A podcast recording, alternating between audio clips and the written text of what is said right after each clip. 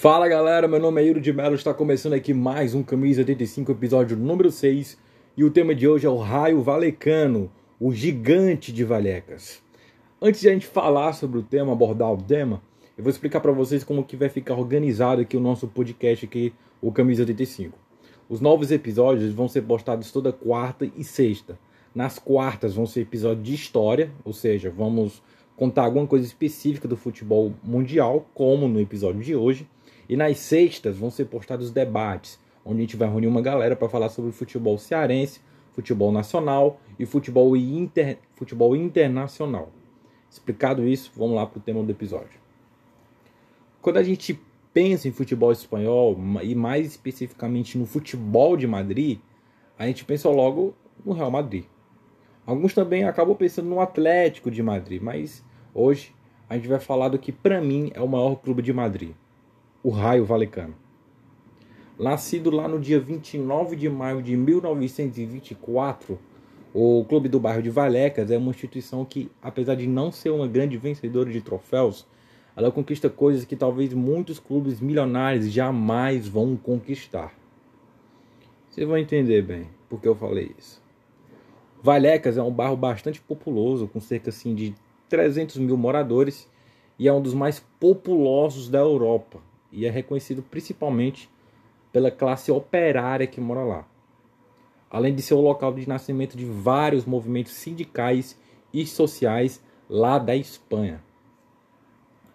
Um bairro que tem esse histórico, ele com certeza ele acaba influenciando as instituições que ficam lá. E isso não foi diferente com o Raio.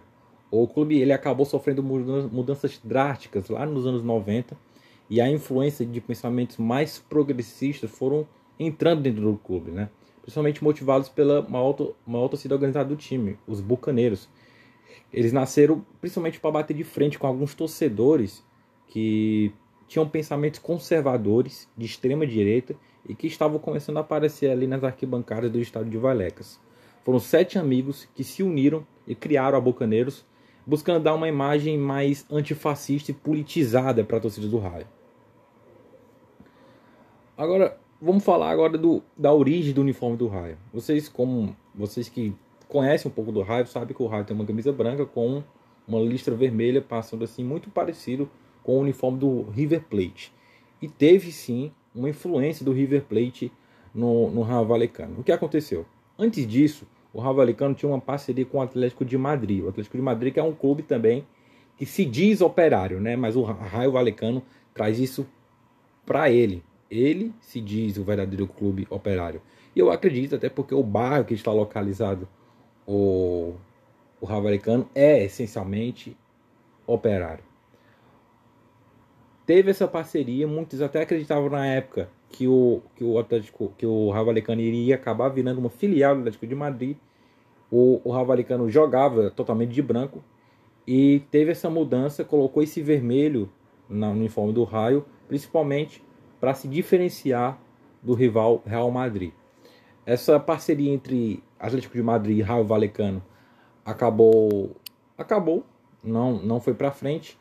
E o River Plate em uma visita à capital espanhola acabou tendo ali uma relação profunda ali com o Raio Valecano. Algumas camisas do River Plate foram dadas de presente para o Raio e aí o, esse uniforme no estilo que o Raio usa até hoje, inspirado no uniforme do River Plate, acabou se tornando uma grande marca aí do time de Vallecas.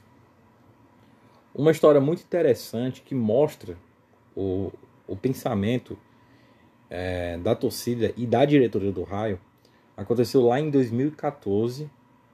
É, na verdade, são dois episódios muito importantes, 2012 e 2014. Em 2012, houve uma greve geral muito forte lá na Espanha de trabalhadores querendo melhores condições de trabalho. E as pessoas que estavam na linha de frente dessa grande greve eram torcedores de um tal time. Adivinha? Exatamente, torcedores do Raio Valecano.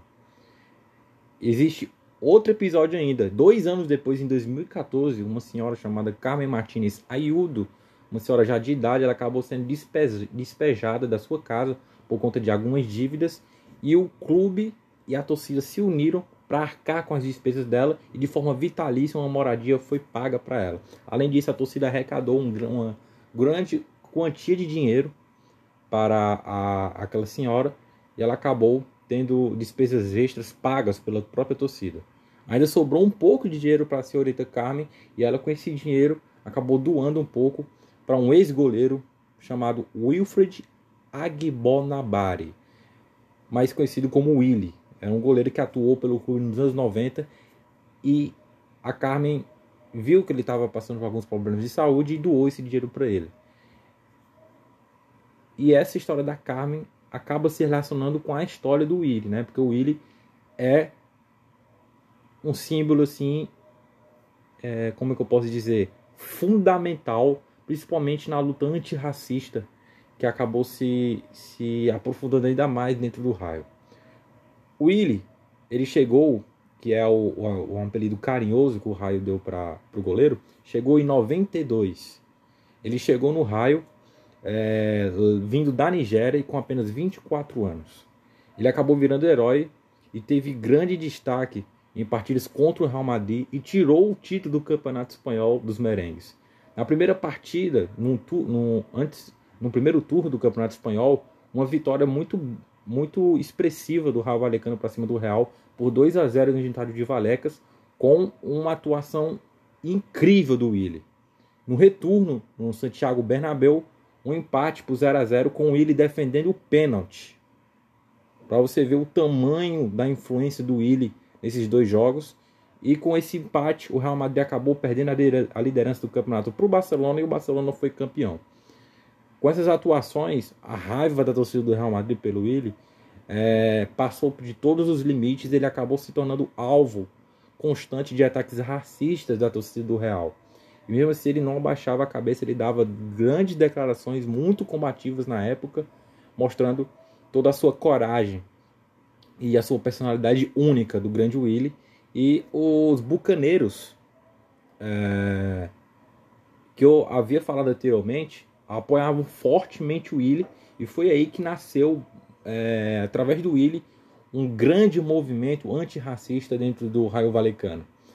É, e através desse apoio que, o, que a torcida dos Bucaneiros tiveram com ele, a consciência da torcida e do clube, a consciência social, se fortaleceram ainda mais. E hoje o time é sinônimo né, de lutas contra o racismo, a homofobia, o machismo e apoiam ativamente os imigrantes que chegam ao país. Muitas camisas comemorativas do próprio Ravalecano é, se relacionam muito com essas causas. É, várias camisas comemorativas, principalmente uma camisa rosa que ele já lançou a, a, contra a, a, a favor da luta contra o câncer de mama e, e camisas é, substituindo a faixa vermelha do raio valecano por um arco-íris, promovendo a, a luta contra a homofobia. Outro episódio que eu acho que merece ser contado também foi lá em 2017, que a diretoria do Raio Valecano estava interessada no jogador ucraniano chamado Roman Zozulia.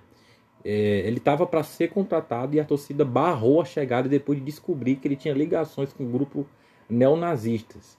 E esse episódio mostra muito bem a força que, o, que a torcida faz, a, a, a torcida principalmente faz, para manter intacta a sua filosofia. É, isso é essencial. O Raul Valecano é, claro que a torcida quer muito ver o Raio Valecano vencendo partidas, conquistando, conquistando troféus, mas principalmente sem perder a sua consciência social, sem perder a sua alma. Para isso, para a torcida do Raio Valecano e para o próprio Raio Valecano, isso é muito mais importante do que contratar um jogador badalado, ganhar um título. Manter a sua consciência social intacta. É isso que o Raio Valecano busca. Bom, é, acho que é isso, galera. Eu acho que eu pude contar um pouco aí da história do Raul Valecano, um pouco da história do próprio bairro de Valecas, que, que merece até é, um episódio só para contar a história do bairro de Valecas, porque é um bairro assim que tem uma história assim incrível. Mas é isso, estamos finalizando aqui mais um episódio. Se você curtiu aí, muito obrigado aí por acompanhar o episódio até agora. É, toda quarta e toda sexta episódios novos aqui do Camisa 35. Sempre aí tentando te informar de uma maneira de uma maneira legal, né? Sobre futebol, sobre esporte. E é isso, galera. Tamo junto. Valeu. É só procurar aí no Spotify, tem todos os episódios disponíveis lá do Camisa 35. Tamo junto, valeu, é nóis.